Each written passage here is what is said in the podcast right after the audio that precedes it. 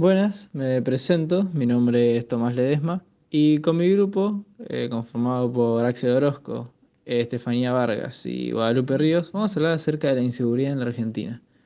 Y para arrancar, ¿qué es la inseguridad? La inseguridad es una problemática social, la cual se puede ver de dos formas. Por un lado se puede ver con el aspecto de los delitos en sí, los cuales conllevan a los robos, homicidios, entre otros, y por otro lado se puede ver como el estado sentirse seguro, ese estado en el cual te encontrás con miedo y totalmente indefenso ante los hechos de la sociedad. En este caso, en este estado, lo que se produce es que muchas personas, en base a este miedo, crean que la cantidad de delitos cometidos es mayor a lo que se cometen realmente. Es decir, que si se cometen 10 en un día, la gente siente que se cometen 20 y además eh, perciben que les puede pasar a ellos, que es la parte más importante. Ya entrando más en estadísticas, el Instituto para la Economía y la Paz, el IEP, que su sede central se ubica en Australia, publicó un informe sobre los niveles de paz en 163 países, en el cual Argentina se encuentra en el tercer puesto en Latinoamérica, solo por detrás de Costa Rica y Uruguay. Y a nivel global nos encontramos en el puesto número 54. Ahora bien, otro dato es que el Ministerio de Seguridad de Argentina indica que la tasa de homicidios en el país fue de 4,6 por cada 100.000 habitantes en 2021, lo cual se encuentra muy por debajo de los promedios regionales y globales. Pero a pesar de todos estos datos, en el último tiempo se dieron varios casos, varios hechos, de los cuales muestran una sociedad muy violenta en base a la inseguridad, cuando se genera gracias a varios factores, como puede ser la economía del país, donde este miedo eh, es justificado y la verdad que las estadísticas no, no avalan que seamos un país tan bueno como se dice. Y toda esta situación de inseguridad se genera encima a la hora de salir a trabajar, de ir al colegio e inclusive a la hora de salir de fiesta.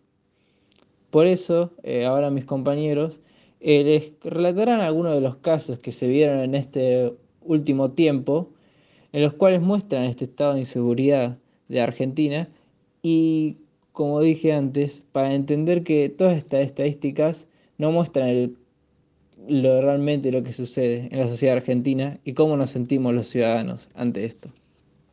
Bueno, en este triste episodio me gustaría compartirles la historia de Mariano Barbieri, un ingeniero civil de tan solo 42 años cuya vida fue arrebatada en las exclusivas y costosas calles de Palermo. Mariano se vio envuelto en una situación de violencia cuando intentaba escapar de un delincuente que le quitó la vida con una puñalada. Todo esto por el simple robo de su teléfono celular. La labor de un perro entrenado de la policía de la ciudad fue fundamental para encontrar la escena primaria del crimen en la Plaza Sicilia, ya que lamentablemente no había cámaras de seguridad en el lugar. Gracias a este valioso recurso, los investigadores pudieron reconstruir el recorrido que Mariano pudo haber realizado antes de buscar desesperadamente ayuda en una alegría cercana. Los testigos presenciales relataron con profunda angustia que Mariano ingresó al establecimiento pidiendo auxilio, pronunciando esas desgarradoras palabras, ayuda, no me quiero morir. Estas últimas palabras reflejan el miedo y la desesperación que vivió en sus últimos momentos de vida. Además de esta trágica pérdida, es importante recordar que Mariano dejó atrás a una bebé de tan solo tres meses. Esta situación nos confronta con la realidad devastadora de un ser humano valioso y prometedor que fue arrebatado a su familia. En este momento trágico, nos solidarizamos con los seres queridos de Mariano y enviamos nuestras más sinceras condolencias a su familia y amigos. Uno de los casos que más conmoción tuvo en la sociedad fue el médico cirujano y docente Juan Carlos Cruz de 58 años de edad, que fue asesinado en Morón el día 11 de agosto de 2023. El doctor llegaba a la casa de su madre, ubicada en Morón, y se encontraba descargando de su vehículo un aire acondicionado, cuando de repente fue interceptado por tres ladrones y sin dudarlo y en menos de 20 segundos terminaron arrebatándole la vida y escapando con el auto. Fueron detenidos dos jóvenes menores de edad de tan solo 16 y 17 años que fueron captados por una cámara de seguridad al momento que ocurrió el hecho. Por otro lado, la institución donde trabajó el doctor le dedicó un emotivo mensaje a través de Instagram, el cual decía, él era jefe del servicio de guardia del Hospital Dr. Ramón Carrillo. También era un profesional indiscutible en nuestro hospital y no había persona que no supiera lo bueno y el enorme corazón que él tenía. Fue el pilar de emergencia durante los tiempos de pandemia y no había nadie quien lo detenga al momento de que él realizara su trabajo, ya que le dedicaba una enorme pasión al momento de realizarlo. El caso de Fernando Báez Sosa fue un trágico suceso que estremeció a Argentina y suscitó la atención internacional en enero del 2020.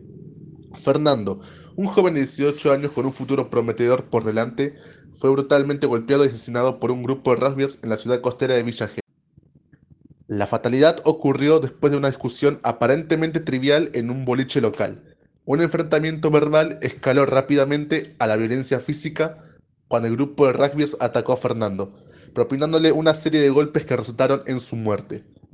El caso conmovió a la sociedad argentina, que quedó indignada y consternada por la brutalidad de este acto.